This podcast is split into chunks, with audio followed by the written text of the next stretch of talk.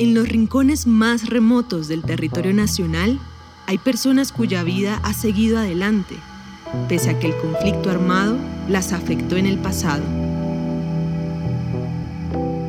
Cuando se firmó el acuerdo definitivo con las FARC en el 2016, la entonces combatiente Sara Ñustes tuvo emociones encontradas.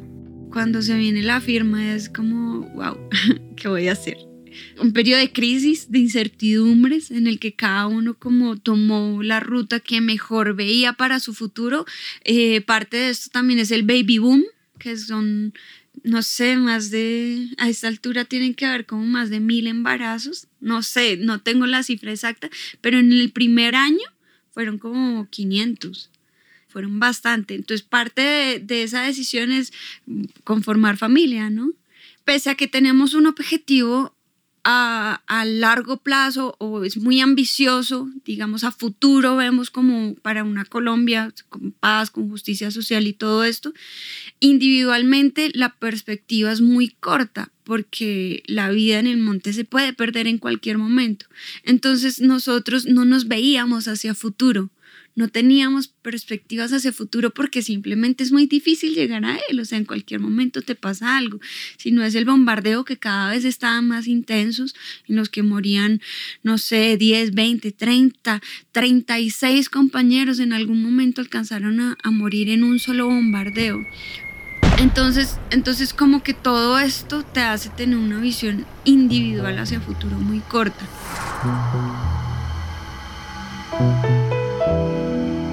La Coalición Internacional de Sitios de Conciencia y Javeriana Estéreo Bogotá presentan la serie radial 50 vidas.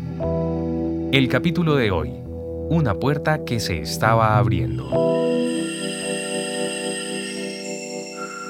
Mi nombre es Sara Luna Ñustes, tengo 36 años y nací aquí en Bogotá. Sara Ñustes se unió a la guerrilla de las FARC cuando tenía 20 años.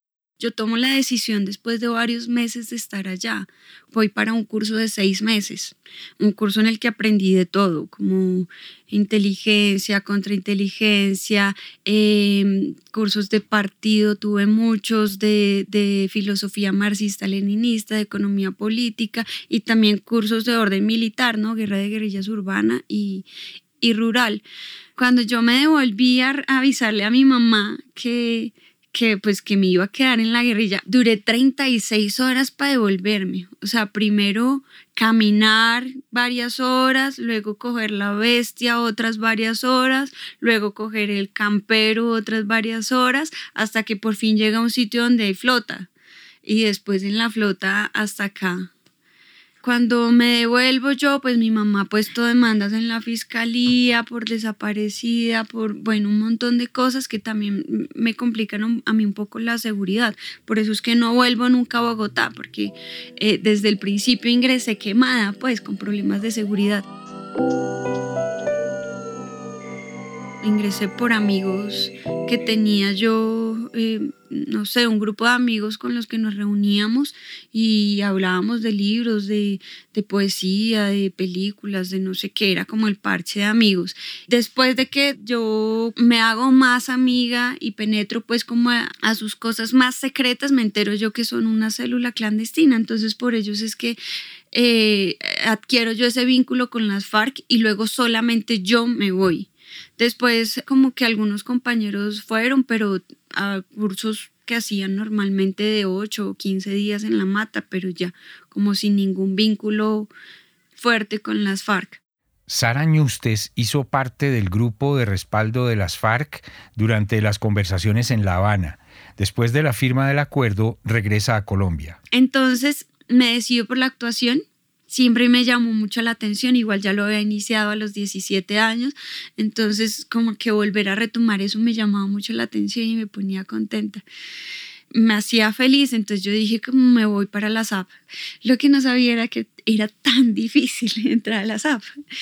Primero me tocó presentar un examen de ICFES que estaba caducado porque yo me había graduado hace 15 años y el examen tenía que tener una vigencia de cuatro años. Entonces volver a presentar el ICFES, adelantarme de todo lo que estos pelados de hoy en día están estudiando, me fue muy bien. Y luego el reto era pasar las seis pruebas específicas que hay en la SAP para poder, como requisito para poder entrar. Y además competir con 400 aspirantes a 35 cupos. Yo tenía 31 años cuando llegué y mis compañeros tenían 15, 16, 17 y no sé, creo, la que más tenía, la más mayor, así que se sentía súper vieja, 21 años. Entonces, mira, la, a, la que, a la más mayor yo le llevaba 10 años. Y eso, otras dinámicas, además, yo venía de un, de un ejército, ¿sí? Yo venía a un lugar también donde a veces puede que hayan niños de de 17, 18, 20 años, de la misma edad de mis compañeros, pero que definitivamente no son, no son niños.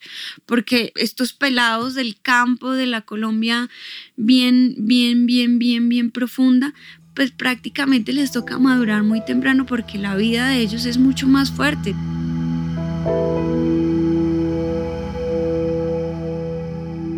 Ya terminé.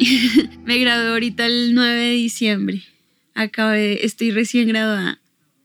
Eh, tuve mención meritoria en mi trabajo de, grado que se llama Del Monte a la Escena, donde hablo prácticamente cómo me sirvió todo lo que yo había vivido en, mis experiencias, sobre todo en, las FARC y en la Corporación Colombiana de Teatro, cómo le aportó eso a la academia. También hago como una reflexión acerca de la, de la metodología y de la pedagogía en fin, es como un, como un desde Sara, eh, hacer como un recorrido de, lo que fue mi profesionalización teniendo en cuenta mi experiencia. Sara Ñustes tiene muy claro que no regresaría nunca a la guerra. Uy, no, no, personalmente no.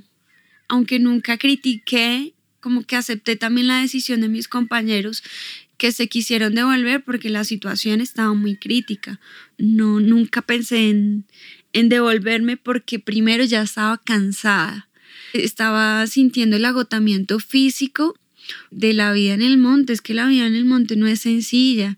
Es caminar todos los días con mucho peso en tus hombros, sí, cargar dos, tres, cuatro arrobas encima, caminar y caminar y caminar y a veces sientes que el cuerpo ya quiere, quiere de verdad tomarse un descanso.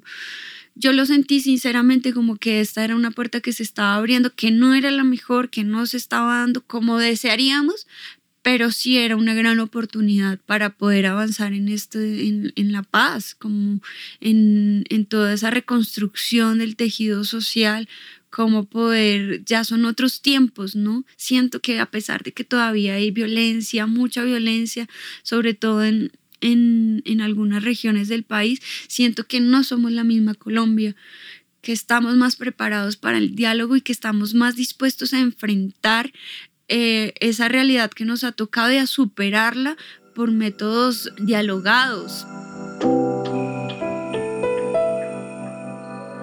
También como que mi proyecto individual involucra al colectivo, ¿no? Por medio del teatro también yo he llegado a muchas comunidades, a personas que han sido víctimas del conflicto y ha sido como muy bonito porque es otro lenguaje, me siento muy cómoda aquí y creo que me gusta más llegar de esta manera que con un panfleto, que con un discurso, o con una ponencia o con cosas así. Entonces ha sido muy lindo el teatro.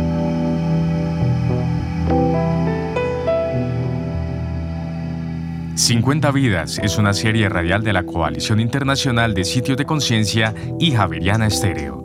Libreto y dirección, José Vicente Arismendi. Grabación de campo, ingeniero Camilo Manchego. Postproducción, Felipe Warren. Producción, Juan Sebastián Ortiz. Transcripciones, Ana María Velázquez. Administración, Lina Marcela González. Supervisión general, Darío Colmenares.